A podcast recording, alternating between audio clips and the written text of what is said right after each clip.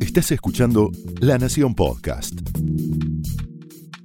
A continuación, el análisis político de Carlos Pañi en Odisea Argentina.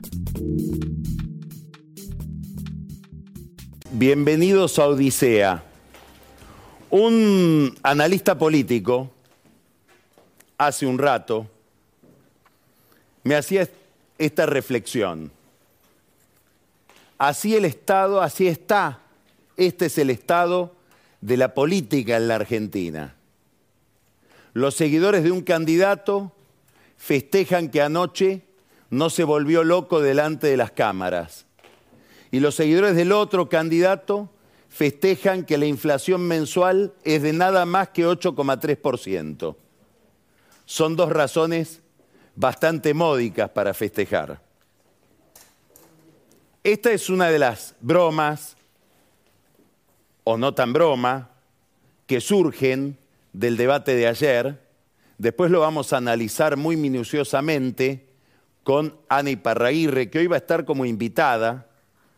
Ella, como ustedes saben, es una de las mayores expertas que hay en la Argentina en campañas electorales y nos va a explicar toda la trama técnica que hay detrás de un debate y qué puede haber significado lo de ayer.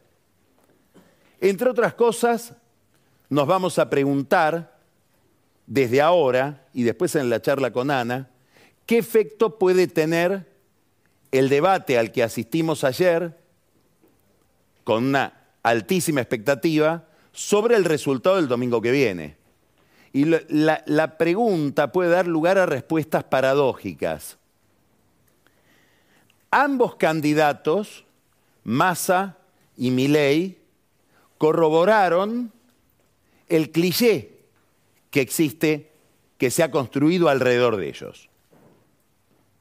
Massa, súper preparado, Massa acumula en su vida desde chico, desde los veintipico de años, capas y capas de marketing, de coaching, de entrenamiento.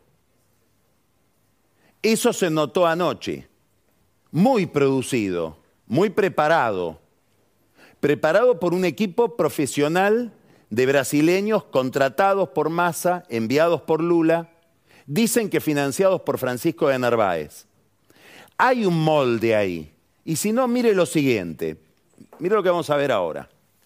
Este es un tuit de Juan Manuel Carg que dice, por sí o por no Brasil, debate en la Globo, en la cadena Globo 2022, Lula versus Bolsonaro. Miren el video. Ou não? 30 anos atrás. Falou isso ou não? 30 anos não atrás. Não importa, falou isso ou não? Não confunda pílula do dia seguinte. Falou isso ou não? Com, não confunda, você está pegando um jornal. Una declaración, le está preguntando Lula a Bolsonaro, acorrolándolo, no le dice por sí o por no, le dice, ¿faló eso o no? ¿Dijo eso o no? Pero usted me está hablando de una declaración de hace 30 años, ¿dijo eso o no? ¿Dijo eso o no? Dijo una técnica que más adopta seguramente de el entrenamiento muy preciso, muy profesional que le proveyeron los expertos en campaña brasileños enviados por Lula.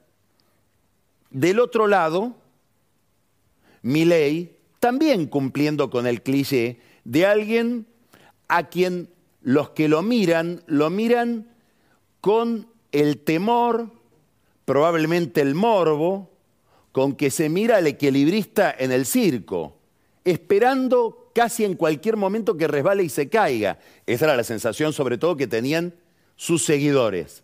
Si podía estallar, salirse de la pista. Muy conocedor Massa del terreno, muy conocedor curiosamente de la vida de Milei. Se notó que lo había estudiado, se notó que Massa apelaba a quebrarlo en lo personal, en lo subjetivo. Inclusive aparecen cosas curiosas. Por ejemplo, cuando le menciona que él no tiene propiedades afuera, pero que sí su familia, la familia de Miley, tiene propiedades en Miami y aconseja Massa googlear eso. Después vamos a hablar de los consejos de Massa para ir a Google.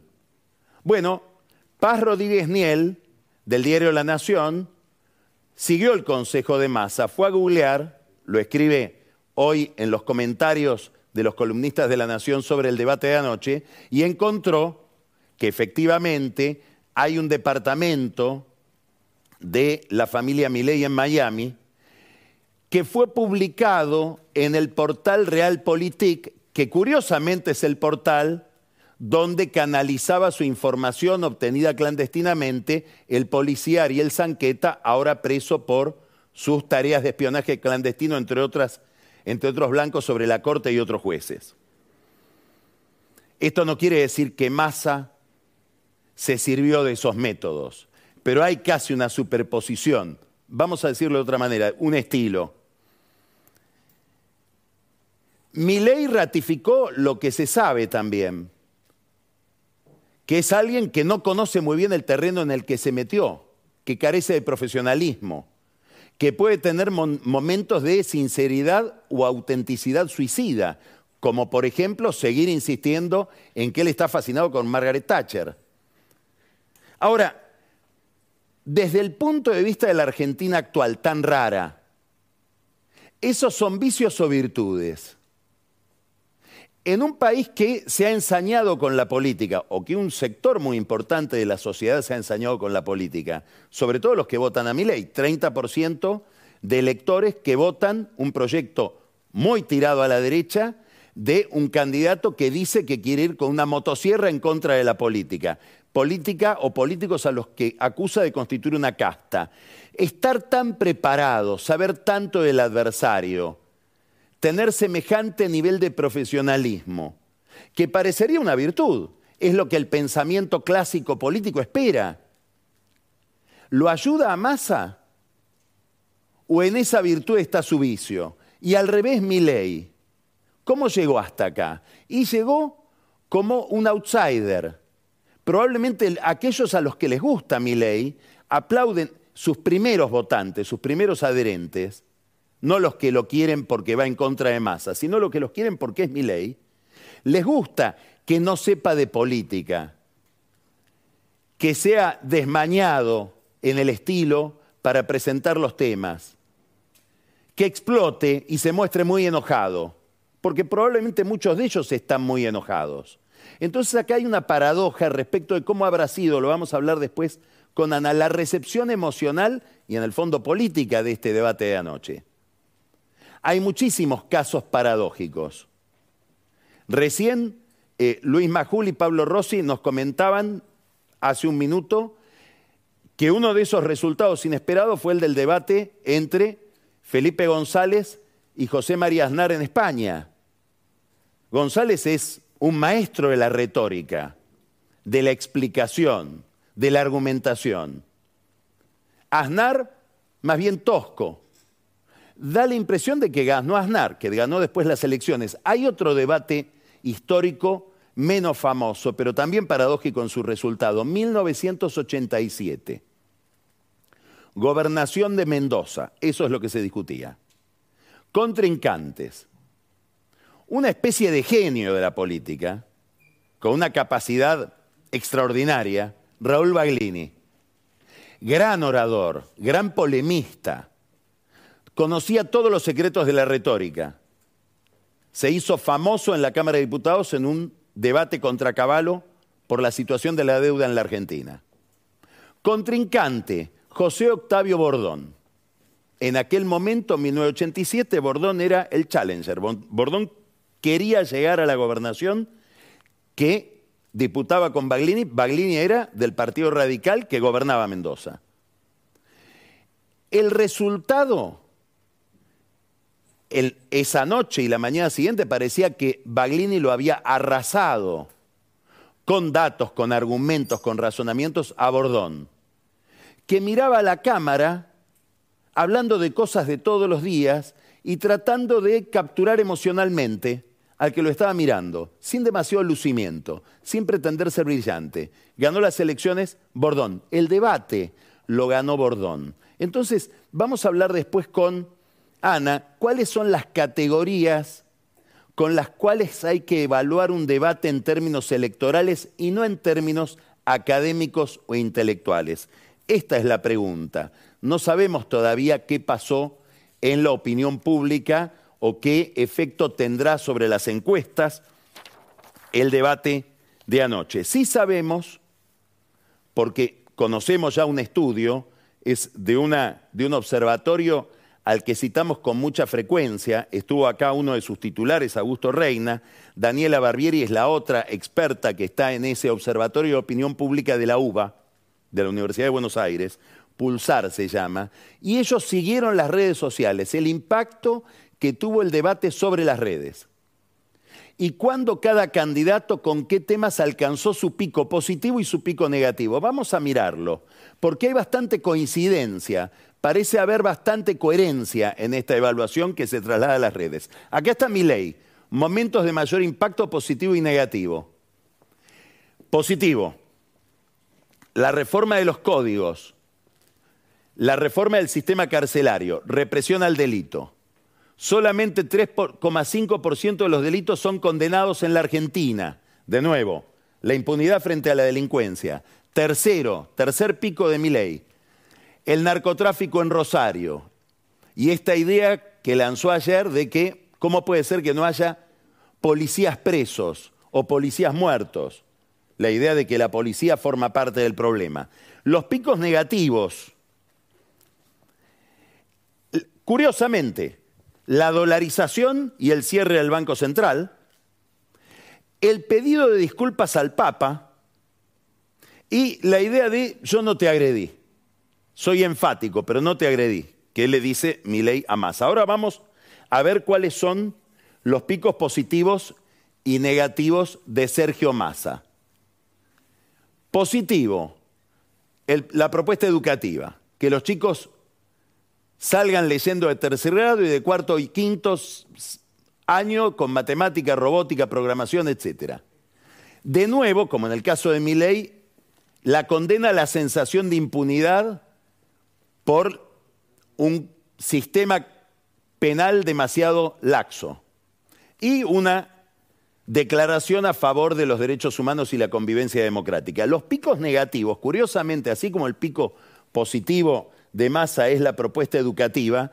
El pico negativo tiene que ver con educación cuando dice que la educación en la Argentina es una, la educación pública constituye una plataforma para la, eh, eh, la, movilidad social ascendente, como si estuviera hablando de otro planeta por el estado en el que está la educación pública en la Argentina algo que fue muy comentado, después lo vamos a, vamos a volver sobre este tema, no tengo empresarios amigos, solo conocidos. Si hay un político que se caracterizó en los últimos 30 años en la Argentina por su relación extraordinariamente próxima y, y amigable con muchos empresarios, expertos en mercados regulados, diría Anthony Brufau, el antiguo presidente de Repsol, fue Massa.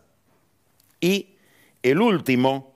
Em, el, último pico negativo es la idea de que durante los últimos meses creció el empleo en la Argentina. No, no, son discusiones estadísticas, son discusiones obviamente de percepciones. Entonces,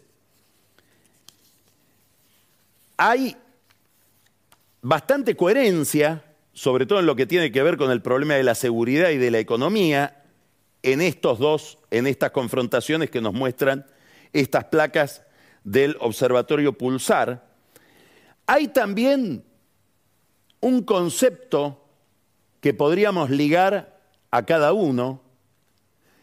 Mi ley representó como viene representando, como viene representando la voluntad drástica, radical de cambio, el hartazgo.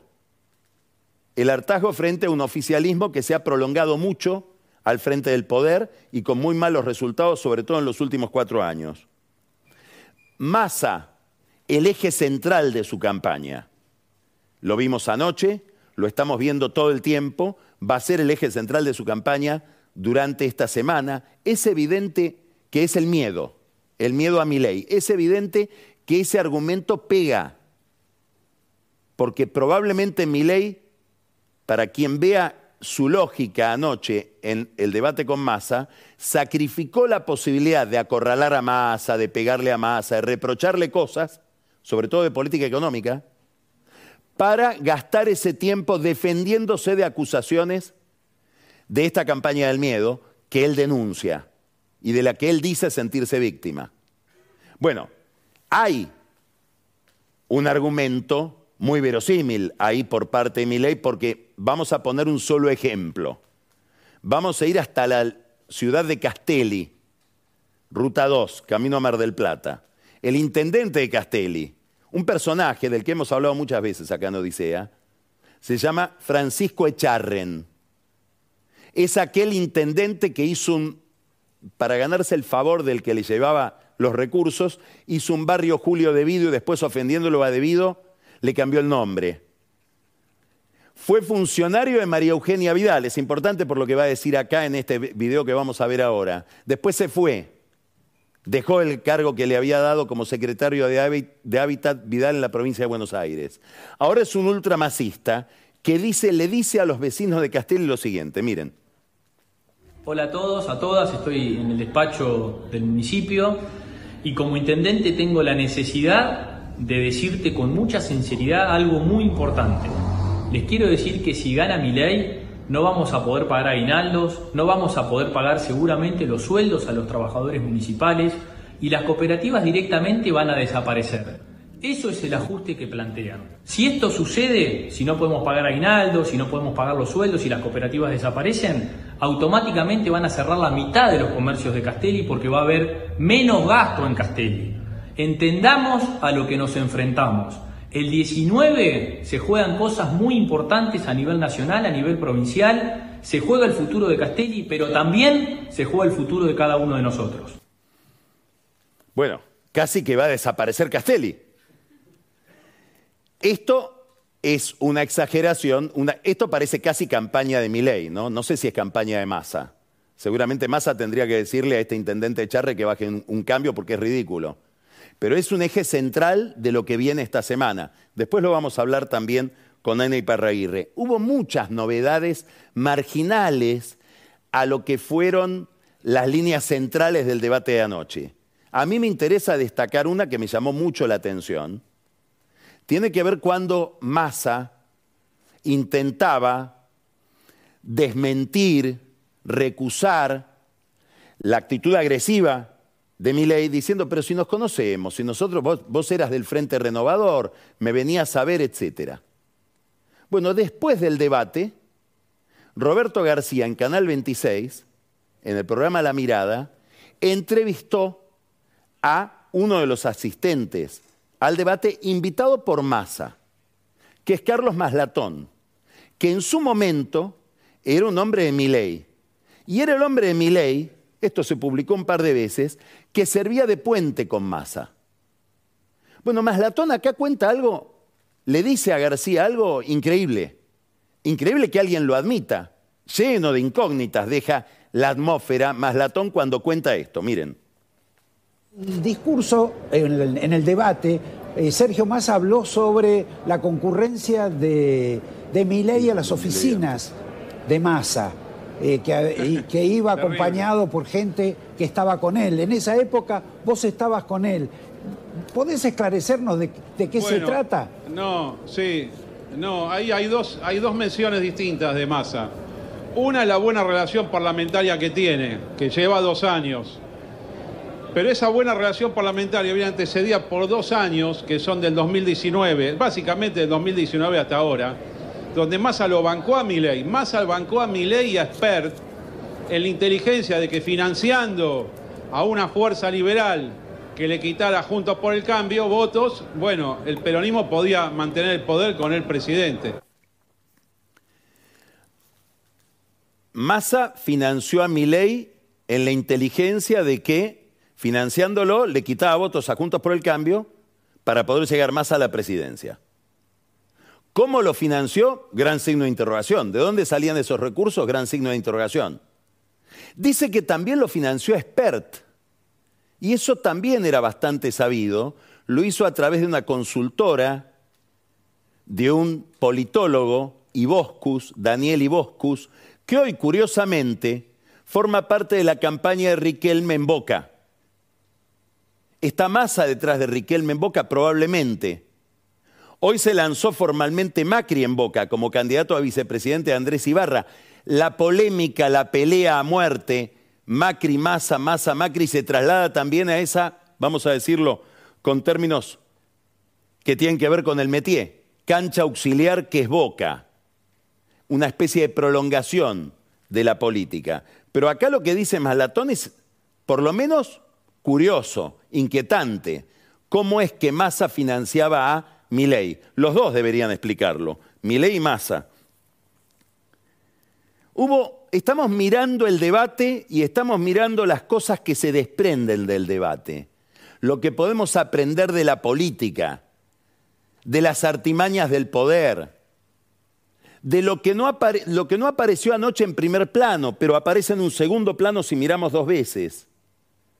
Massa todo el tiempo decía, vaya a Google, si quiere saber lo que dice mi ley, ponga lo que dice mi ley y vaya a Google como si fuera una verificación, un, criterio de autoridad de chequeo. Miren qué es lo que dice mi ley. Si uno googlea lo que dice mi ley, aparece la página lo que pagado por Unión por la Patria. Es una interesantísima estrategia. ¿Tiene algo de malo? No. ¿Y lo que dice mi ley es mentira? No, son cosas que dijo mi ley. Muchas de esas barbaridades que dijo mi ley. Por ejemplo, acá está la descalificación del Papa cuando dice es la encarnación del maligno en la tierra, que es de lo que después mi ley se arrepiente. Dice que le mandó un arrepentimiento privado al Papa a través de Eduardo Ernequian y un arrepentimiento público que fue el de ayer. Interesante también todo el tema del Papa. Muy interesante, porque Massa hace hincapié permanentemente en ese tema y además, bueno, esta es la página Lo que dice mi ley, donde están las declaraciones más polémicas de mi ley, insisto, verdaderas. Podría haber una, una página que se ve que no les interesa hacer de la libertad avanza, publicando las características principales de la política económica de Massa u otras características de la vida pública de Massa. Massa le hizo una a Milei. Ahora, vuelvo a lo del Papa.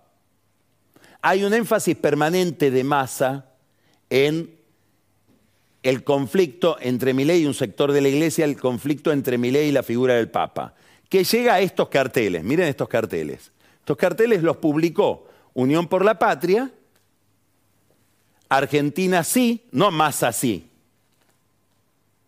Es Argentina. Massa es la Argentina. Mi ley es mi ley, mi ley no. Caos y orden, armas y vida, venta de órganos. Odia al Papa, ama al Papa. Es curioso que mi ley no le haya preguntado, seguro, ni lo sabe porque lo que demuestra mi ley en este tipo de presentaciones, debates, etcétera, es que ignora casi todo de la política de los últimos 20 años, que es lo que probablemente hace que mucha gente lo vote. Le podría haber preguntado por qué hace 15 años estás esperando que el Papa te conceda una entrevista o se saque una foto con vos y no lo lográs.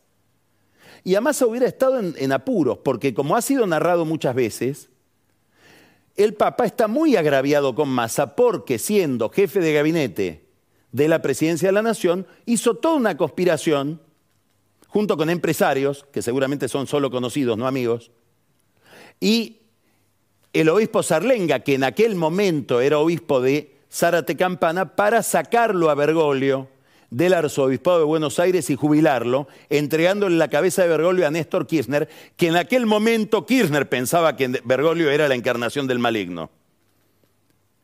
Esa historia es la que hace que el Papa haya dado una entrevista advirtiendo sobre mi ley antes de la primera vuelta, cuando también estaba Patricia Bullrich en carrera, para que no se interprete, como se podría interpretar hoy, que el Papa favorece a Massa en contra de mi ley, porque no se llevan bien. Ahora, por si hacía falta alguna, algún mensaje del Papa que suele mandar mensajes relativamente cifrados, la semana pasada apareció esta reunión en un, órgano, oficial del Vaticano. Este es el dicasterio para la comunicación social del Vaticano que tiene este medio, Vatican Media. ¿A quién recibe el Papa? A Martín Guzmán. Si hay alguien a quien Massa odia, Martín Guzmán. A quien le echa, como le echó anoche, la culpa de buena parte de los dramas económicos que tiene la Argentina por haber negociado mal el acuerdo con el fondo y haber hecho una mala negociación de la deuda. Bueno, el Papa se, de decir, se encarga de decir, obviamente no soy mi ley, daría la impresión de que tampoco soy masa. Bueno, como cualquier persona no le gusta ser manipulado. Vamos a seguir hablando del debate con Ana, que nos va a exponer su visión del debate de manera mucho más inteligente y, e ilustrada que la que puedo exponer yo. ¿Cómo sigue la campaña? Vamos a ver en qué anda cada grupo. Vamos a verla esta semana, acuérdese, bastante a Victoria Villarruel porque en el equipo de campaña de Miley han decidido que dado que hizo, según ellos, un buen papel delante de Agustín Rossi en el debate de los vicepresidentes en TN la semana pasada, van a exponerla ahora a Villarruel en los medios en esta última semana de campaña. Primera, primer rasgo de la campaña de Miley de lo que viene. Algo muy importante para ellos, que carecen de estructura política, garantizar la fiscalización y dicen que está garantizada lo cual voltea un argumento que habitualmente la derecha internacional ha tenido en Estados Unidos, en Brasil con Bolsonaro, que es echar una sombra de duda sobre la calidad del proceso democrático planteando posibilidades de fraude. Las mismas filas, desde las mismas filas de mi ley, se dice tenemos todo el, aparato de fiscalización garantizado, inclusive con lo que ellos llaman redundancias. Más de un fiscal por mesa eh, en, el, en el caso de que se necesiten reemplazos. Se van definiendo además posiciones dentro del entorno de Milei, de Javier Milei. Ha sido desplazado Carlos Kikuchi, que estaba desde el comienzo en la campaña de Milei, muy ligado a Karina Milei, la hermana del candidato. Él iba a estar encargado del control territorial de la fiscalización se le reprochan a Kikuchi arreglos justamente con Massa, por los cuales muchos candidatos de las listas de Milei ahora desaparecieron de escena en lealtad con Massa porque los manejaba Massa, que es algo que contó Maslatón también en el programa de Roberto García anoche. Al frente de la fiscalización queda Guillermo Ferraro, un hombre que tiene raíces en el peronismo de San Isidro, en su época muy ligado, pero muy ligado a Antonio Cafiero, y ahora es una figura principal de la maquinaria de fiscalización de la libertad avanza para el domingo que viene. Empieza a haber definiciones, por lo menos tentativas, nombres que quedan más establecidos para un futuro gabinete eventual, obviamente, de mi ley si llegara a ganar las elecciones. Por ejemplo, ¿quiénes suenan? Digo suenan, no quienes ya tienen el cargo escriturado, asegurado. ¿Quiénes suenan con más fuerza?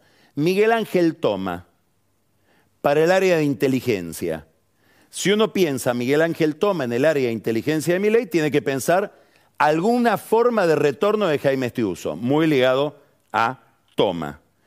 Seguridad, ¿quién? Muchos nombres. El más mencionado, el que más aparece, Carolina Píparo. Federico Pinedo, que iba a ser seguramente canciller de la Argentina si hubiera ganado Bullrich, ahora se perfila como eventual ministro de Defensa de un eventual gobierno de Miley promovido, respaldado por Patricia Bullrich. Economía, acá hay todo un problema en economía. Probablemente a Milei le hubiera gustado tenerlo cerca a Sturzenegger. Aparentemente Sturzenegger todavía no llega. No digo que no va a llegar a ser ministro de Economía de Milei, podría llegar hasta ahora no. ¿Tiene un veto de Macri? Eso se dice en las habladurías del entorno de Milei.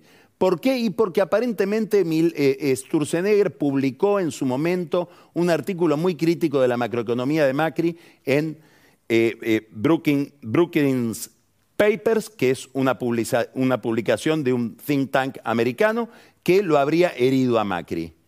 Milei consultó a Sturzenegger, aparentemente, consultó también a otros miembros del entonces equipo de Sturzenegger en el Banco Central, como Demian Reidel, que vive en Estados Unidos, es un financista, físico de profesión, economista, próximo intelectualmente a Milei, pero Reidel le planteó aparentemente un límite, que es yo, dolarización no. Y necesitas a alguien que crea en la dolarización si querés ir por ese camino.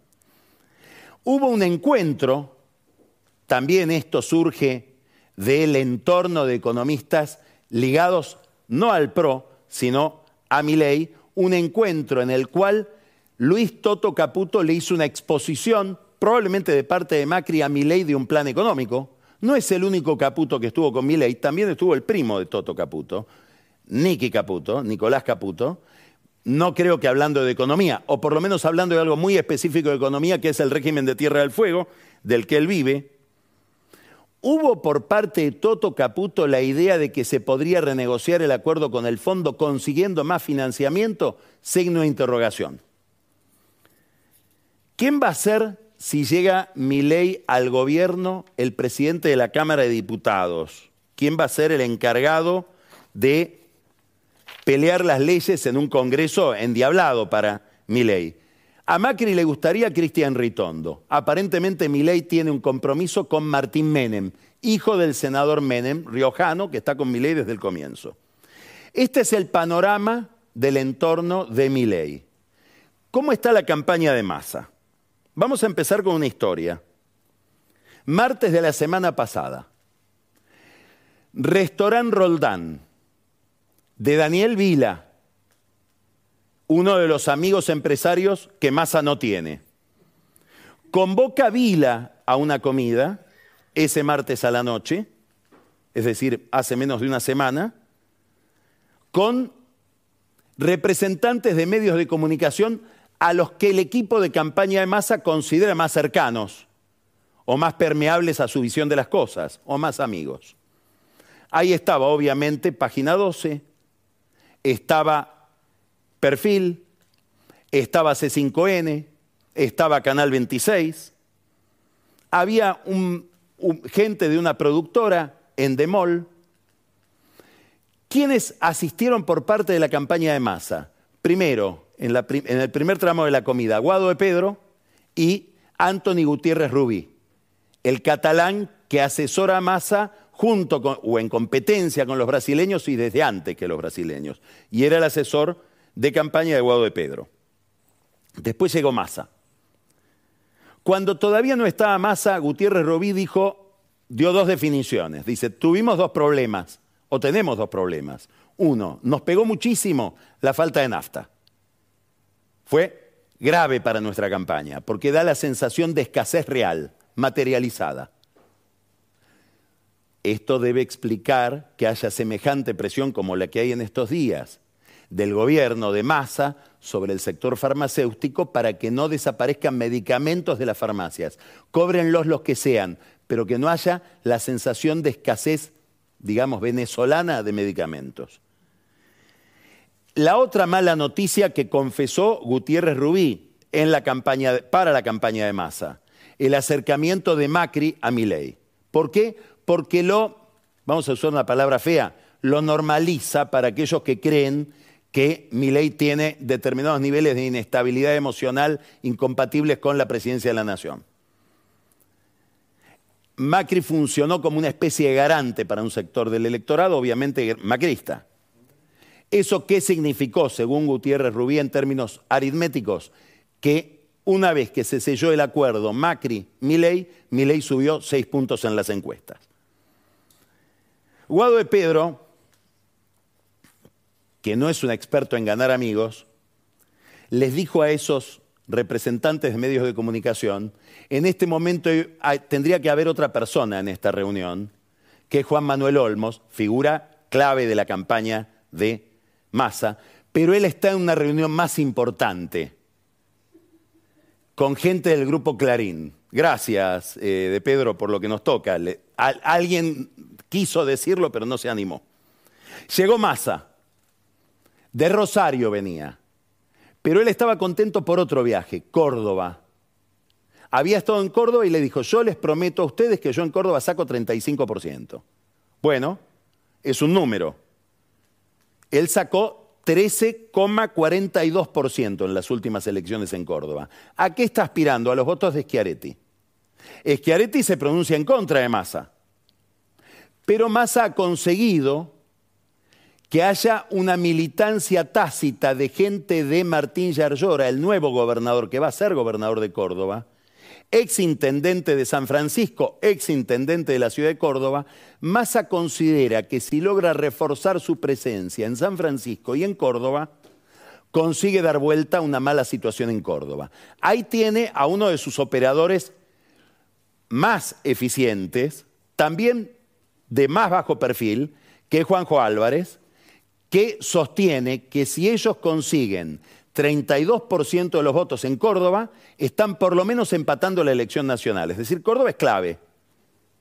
A Córdoba fue hoy Estela de Carlotto, estuvo en Córdoba con Schiaretti, dice que hablando solo de derechos humanos, pero la propia Carlotto, que como saben todo el mundo es una dirigente muy destacada de las abuelas de Plaza de Mayo, la presidenta y de todo el área de derechos humanos, milita en el kirchnerismo, dijo, yo no hablé de política, pero el que quiere entender entiende a qué fui a sacarme una foto con Schiaretti. Es decir, una forma de asimilar por vía de los derechos humanos a Schiaretti con las madres de Plaza de Mayo y por lo tanto con el oficialismo y por lo tanto con Massa. Massa está pensando también en su equipo. Ya se sabe que su mano derecha, un hombre al que le debe muchísimo en todas las operaciones económicas de política económica y de presión económica y de manipulación económica que hubo en este tiempo, es a Guillermo Michel al frente de la aduana. Miren todo lo que está la aduana y esa es la tenaza que aprieta fuerte de masa. Bueno, Michel iría a la FIP, prepararse, Ministra de Trabajo, una mujer, Marta Pujadas, del corazón de Gerardo Martínez, de la UOCRA, abogada laboralista. Y en la Cancillería, no se sonría, Daniel Jolie, que ya escribió un libro sobre diplomacia emocional.